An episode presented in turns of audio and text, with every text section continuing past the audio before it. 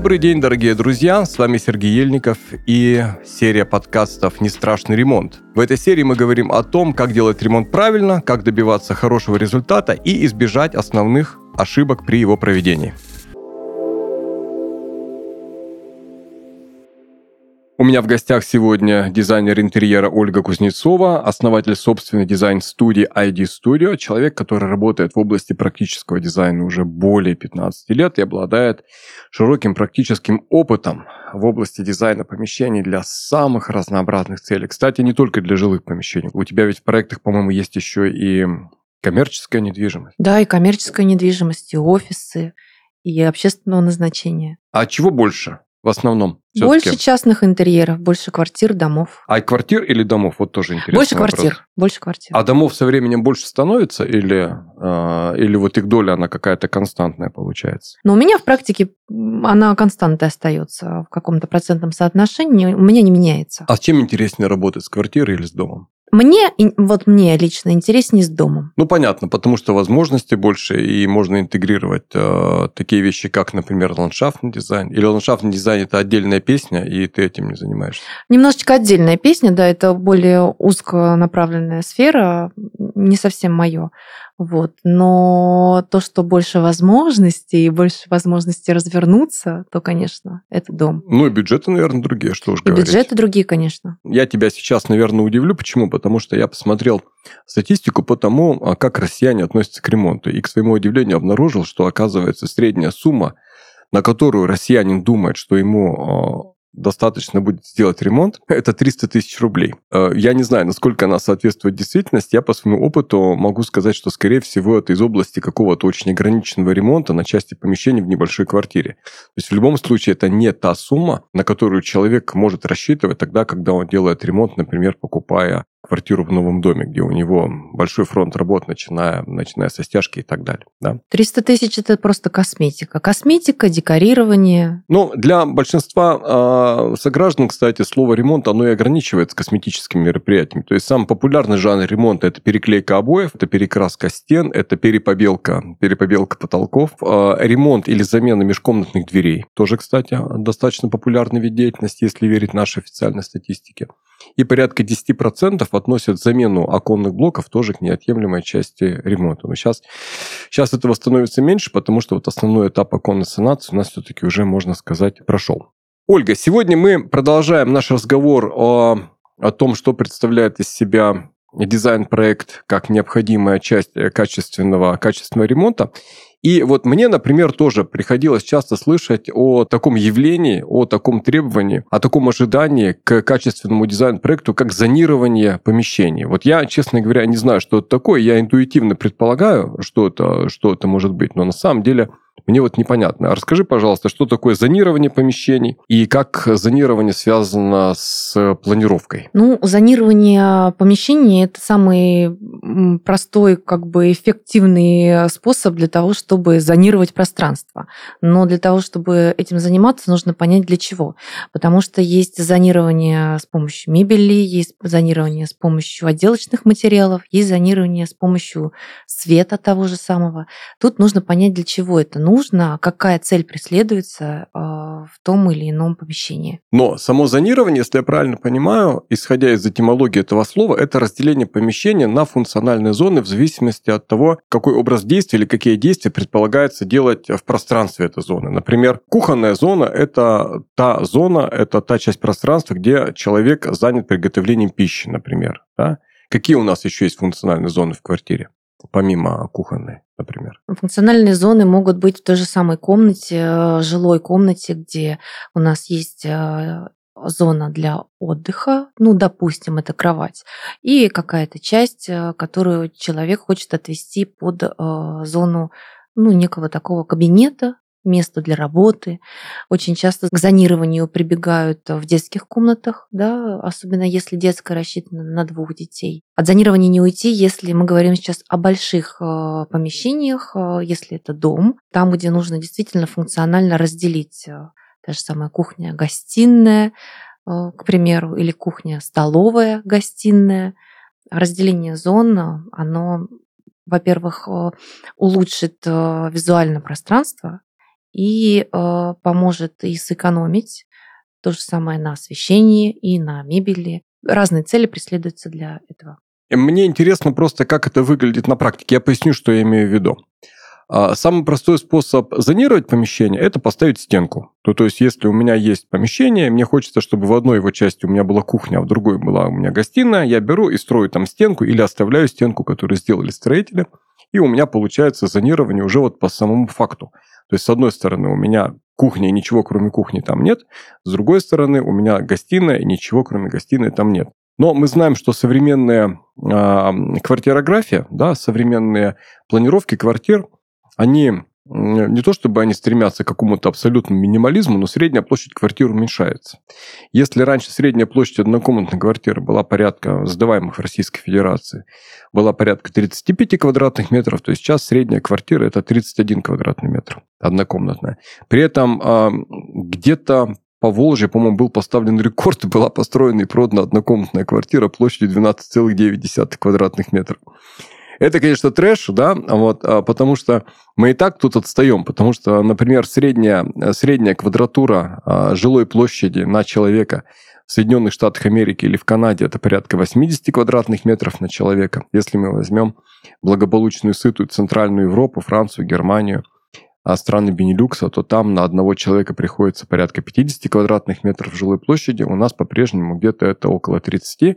Вот при этом люди, когда их спрашивают, а сколько им нужно вот площади для счастья, да, вот их фантазии, их представления, они обычно ну, уходят за пределы 50 квадратных метров. То есть люди откровенно скромничают, потому что на самом деле с нашими-то условиями можно и э, дома большей площади строить, и квартиры большей площади строить, но пока вот имеем то, что имеем. Так вот, а несмотря на то, что места у нас много, квартиры имеют четко выраженный тренд к уменьшению средней площади при одновременном увеличении стоимости среднего чека.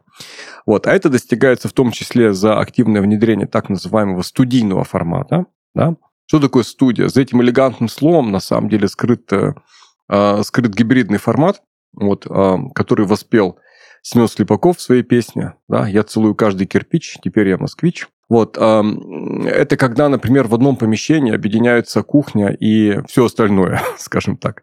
Вот а, если у нас нет стен, если у нас нет физического разграничения зон, какие существуют художественные, дизайнерские приемы, что человек может знать и на что он может надеяться, если он хочет все-таки разделить функциональные зоны без того, чтобы перегораживать их физической стеной. Вот а, что здесь можешь посоветовать ты, как профессиональный практикующий дизайнер? Ну, давай рассмотрим э, такие моменты и приемы так называемого не строгого зонирования, да, то есть э, легкие какие-то визуальные перегородки, это могут быть э, некие ширмы, это может быть просто стеллаж с помощью мебели, э, хотя чаще всего прибегают к таким приемам, как зонирование с помощью отделки. Допустим, обои компаньоны.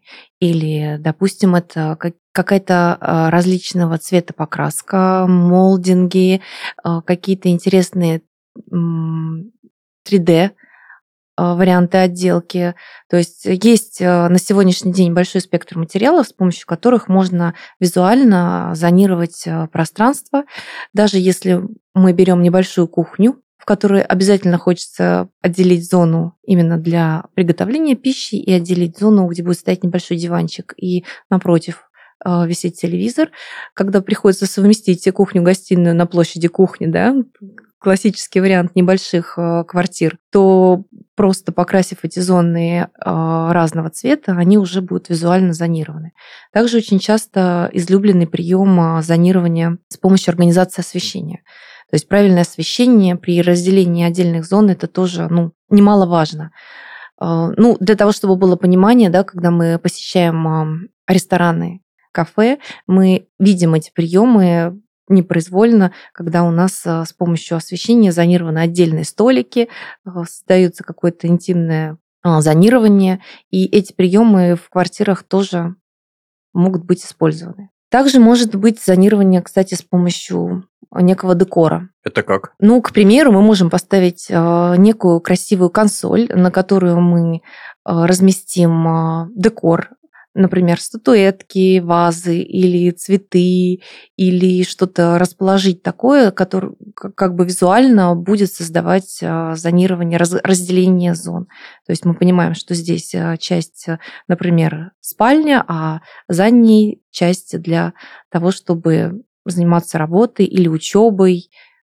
То есть это тоже такой или прием. Или чем-нибудь другим еще заниматься, да. Слушай, а скажи, пожалуйста, вот э, на твой взгляд, э, все-таки я понимаю, что, скорее всего, универсального ответа на этот вопрос не существует, но если мы говорим о зонировании, э, все-таки что лучше, я вот спрошу это так примитивно, что лучше? Это все-таки зонирование абсолютно физическое, то есть разграничение стенами, или это какие-то более или менее крупные открытые пространства, которые отделяются друг от друга? Вот как ты сказала, может быть, какими-то небольшими ширмами или элементами мебели, или светом, или декором, или как-то, или как-то еще. Вот а, что в практике тебе приходится делать чаще? Нет такого понятия, что чаще. Все очень сильно зависит от запросов, а, от а, функционала.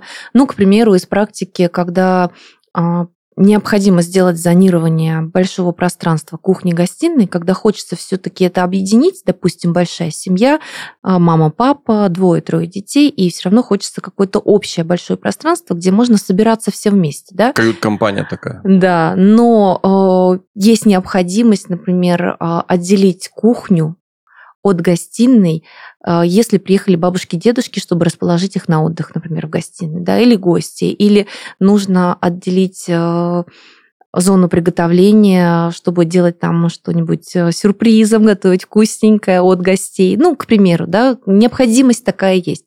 То, например, в данном случае в моей практике мы часто прибегаем к раздвижным дверям, которые уезжают. То есть это четыре створки могут быть, три створки, которые уезжают, и у нас остается общее пространство, но в то же время, когда мы их закрываем, у нас есть четкое, э, строгое зонирование, разграничение пространств, деление на два помещения и э, шумо- и звукоизоляция.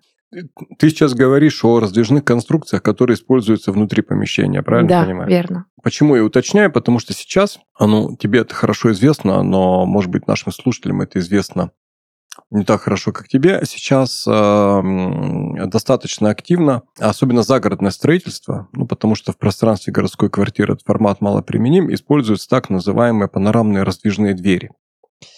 Панорамные раздвижные двери – это конструкции, которые позволяют э, Здесь даже трудно сказать, что от чего они отделяют, потому что по большому счету они отделяют окружающий мир от пространства дома.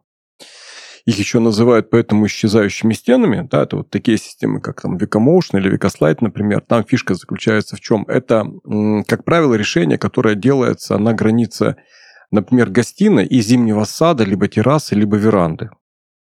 Да, потому что э, планировка большинства загородных домов, не всех, но большинства, она предусматривает, что у тебя вот э, со стороны улицы есть вход, да, а потом ты проходишь сквозь дома, и у тебя э, задняя часть дома, она заканчивается гостиной, которая выходит у тебя на какое-то садовое пространство. И оно, конечно, потрясающе выглядит, как правило. Ну, по крайней мере, после энного количества лет инвестированного в обустройство этой лужайки, она начинает выглядеть хорошо. Вот. Но еще даже когда она выглядит нехорошо, ты вот движимый вот этим э, предвкушением будущего счастья, тебе хочется все-таки сделать так, чтобы это было видно. Вот, и тут возникает вопрос, если сделать э, стену полностью стеклянной, это, конечно, очень свежо и оригинально, но это сказывается и на теплофизике, и на цене такой стены, и так далее, и так далее. А кроме того, эта стена, она все равно будет создавать у тебя ощущение некоего аквариума, за которым ты находишься. А вот если ты делаешь раздвижные, подъемно раздвижные двери. Почему подъемно раздвижные? Потому что у тебя вот эта вот массивная створка, она у тебя чуть приподнимается, когда ты давишь на ручку. Вот, и потом вдоль линии рама она у тебя уходит в сторону. Когда ты делаешь такую подъемную раздвижную дверь, у тебя фактически появляется вот эта вот управляемая граница между домом и миром. Это, конечно, выглядит совершенно потрясающе. В архитектуре Центральной Европы это, можно даже сказать, такой стандарт. То есть э, там практически в каждом частном домостроении люди стараются оформить границу между домом и садом, между домом и вот не улицы, а какой-то вот придомовой э, садовой территории именно таким вот образом. У нас э, эта технология, хотя распространяется все быстрее, она внедряется так достаточно тяжело, по той простой причине, что у людей есть какое-то вот априорное, какое-то доопытное недоверие к раздвижным конструкциям. Они почему-то считают, что если конструкция раздвижная, то это обязательно холодно будет.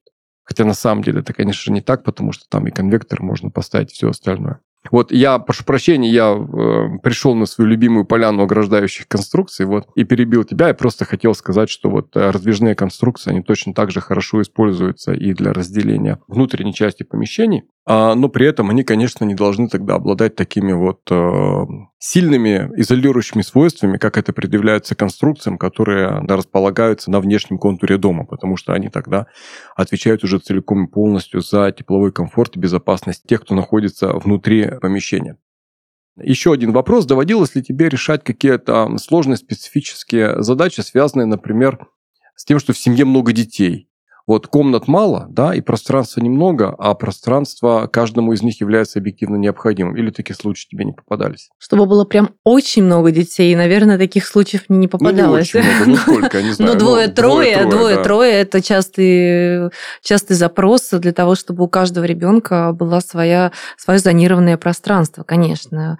Очень часто это в детских э, комнатах нужно разместить там однополых или разнополых детей, и каждому отделить э, свою зону для сна и свою зону для учебы, тогда мы прибегаем, конечно, к приемам и каких-то легких перегородок. И тут, мне кажется, все способы зонирования сразу идут в комплексе. И перегородки небольшие, и с помощью мебели, и с помощью декоративных отделочных материалов, с помощью цвета, с помощью света – все идет в ход. Если оригинальная планировка квартиры, которая есть в жилом доме, она не позволяет организовать пространство таким образом, как этого хочет заказчик, как этого хочет клиент. И приходится прибегать к так называемой, давно, кстати, не слышал уже этого слова, даже не знаю, позволительно это сейчас делать или нет, перепланировке.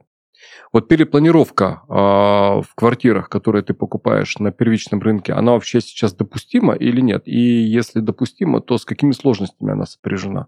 И вообще принимает ли дизайнер участие в этом, или это забота какого-то другого специалиста? Конечно, дизайнер принимает, и очень часто идет запрос перепланировки. Э, может быть, на сегодняшний день не часто это слышишь, потому что есть э, очень четкие правила, которым нужно придерживаться, и есть нормативы, э, и дизайнер интерьера об этом знает и должен знать для того, чтобы брать на себя ответственность за то предложение по планировке, которое оно, он предлагает. Потому что если у заказчика есть запрос э, и какие-то свои видения по перепланировке, что вот я хочу перенести это туда, это сюда, э, то я говорю, что можно, что нельзя, и какими э, способами мы можем достигнуть той цели, которую он хочет поставить. Вот. То есть как бы есть э, определенные правила, например, там мокрую зону нельзя переносить э, на, над жилыми помещениями. Да? То есть можно, например... То есть я не могу свою мокрую зону а, перенести над жилыми помещениями, которые находятся ниже меня. И да? ниже, выше, да, нельзя. То есть, например, кухню и ванную ты не можешь перенести на территорию спальни и гостиной. Можно расширить кухню за счет, э, к примеру, кладовки. Можно расширить за счет небольшого, небольшой площади коридора то есть ванную чуть-чуть расширить, но опять же нужно смотреть все в индивидуальном порядке, а, что можно сделать. Перенести жилые помещения на территорию там коридора можно. То есть, к примеру, у меня были случаи, когда мы а, работали с двухкомнатными квартирами, делали из них а, трехкомнатную, отталкиваясь от достаточно большой площади прихожей коридора, которая абсолютно была не нужна людям, и мы на этом пространстве, делали небольшое зонирование для прихожей, все остальное отводили для того, чтобы сделать здесь небольшую комнату для встречи, мини-гостиную, ставили диван, делали зонирование именно за счет мебели, отделки, а оставшиеся комнаты отдавали уже под спальню родителям и под детскую комнату для детей. Это понятно. Интересно. Я как-то никогда не думал о том, что перепланировки могут быть такими, что они вынесут э, зону моего души или туалета над э, жилым помещением тех людей, которые находятся вот подо мной, да, вот этажом ниже получается. И то, тут все равно нужно предусматривать, что если ты выносишь мокрую зону куда-то на территорию э, за счет там кухни или за счет кладовки или за счет коридора есть определенные требования, нормативы, которые нужно соблюдать, там, сделать четко гидроизоляцию, к примеру, да, собрать документы, которые удостоверят в том, что мы в случае каких-то неприятных, непредвиденных ситуаций не нанесем проблему, ущерб для наших соседей. Ольга, вот представь, что э, ты делаешь э, ремонт для в городской квартире для классической семьи мужчина, женщина, двое детей разнополые, девочка, мальчик.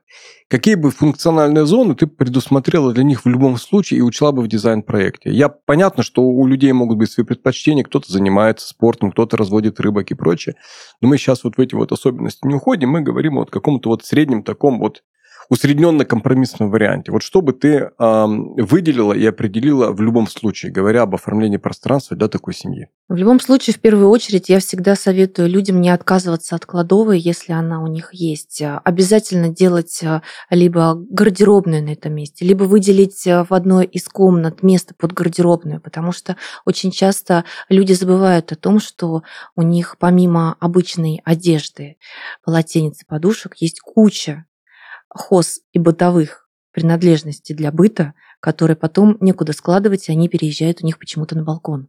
Да? То есть э, вот эта комната, кладовка гардеробная для хранения обязательно одежды, отдельно отсек для хранения гладильных, э, уборочных средств для хранения каких-то повседневных, э, нужных э, в быту мелочушек, которые тоже нужно куда-то сложить. Это прям вот обязательно, тем более для большой семьи.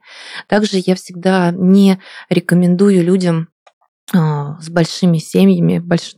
таким составом объединять ванную и туалет. Да? Представляем утро, когда все быстро собираются, и на одном пространстве туалет ванная, кто-то зубы чистит, кто-то сидит на унитазе. Это очень неудобно. Все-таки должно быть разграничение отдельно туалет, отдельно ванная, душевая.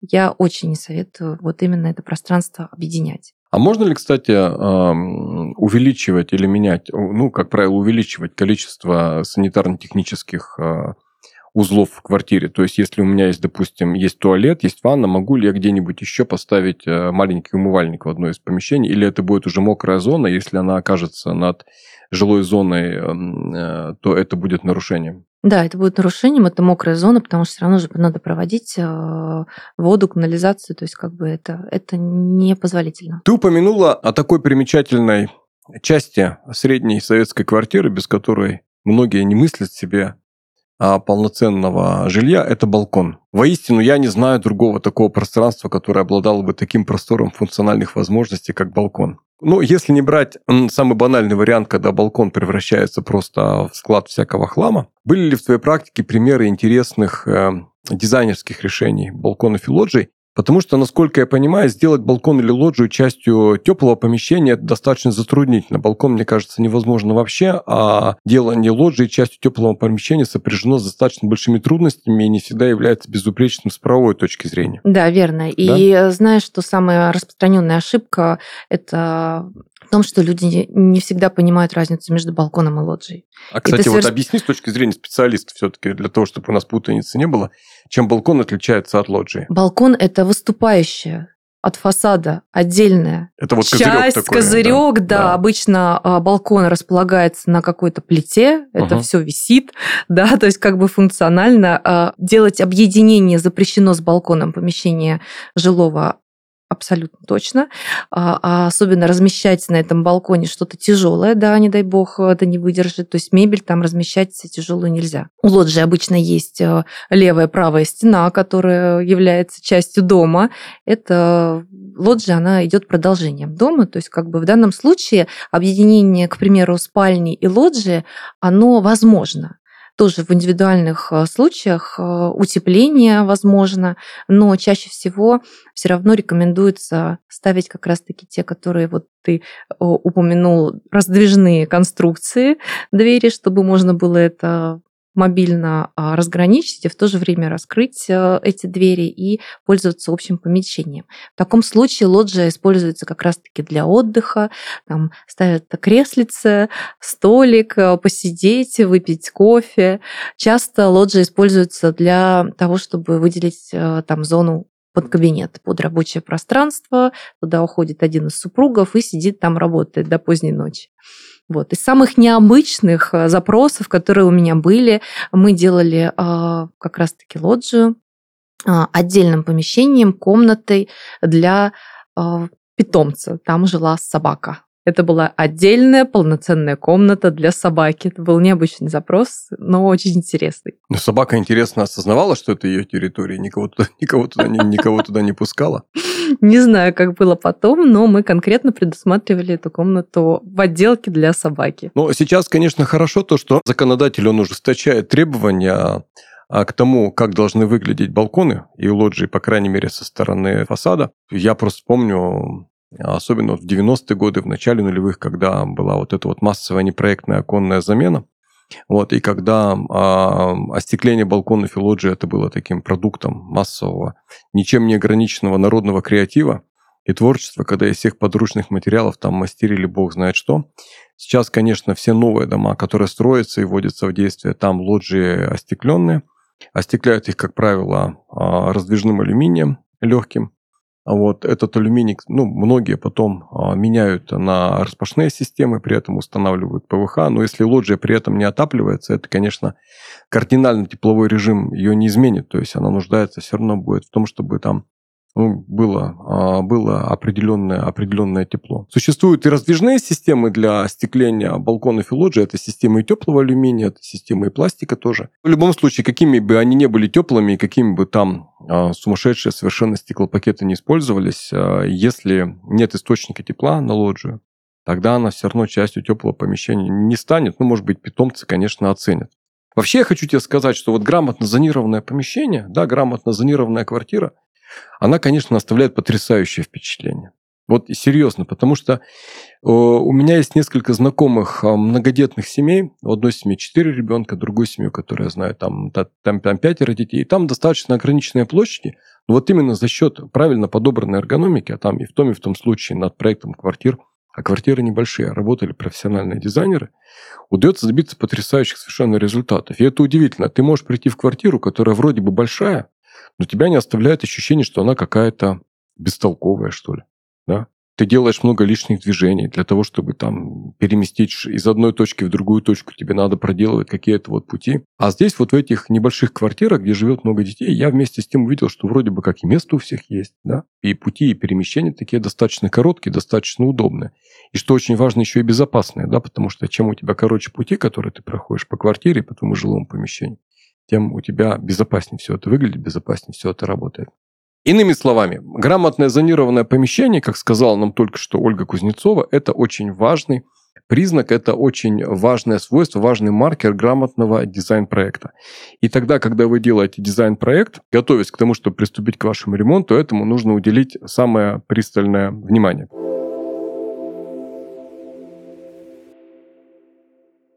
Не бойтесь делать ремонт. Ремонт это не страшно. Ремонт это очень интересно и увлекательно в том случае, если вам специалист поможет понять, что вы хотите, и вместе со специалистом вы сделаете лучший проект вашей жизни, возвращаться в который вам будет хотеться, и жить, где вам будет приятно и интересно. Ольга, спасибо вам большое за этот интересный разговор. Я узнал для себя много нового. А мы прощаемся с вами до следующих встреч и будем говорить о многих вещах, которые необходимо делать и которые необходимо просто знать для того, чтобы ремонт был не страшным, а увлекательным занятием.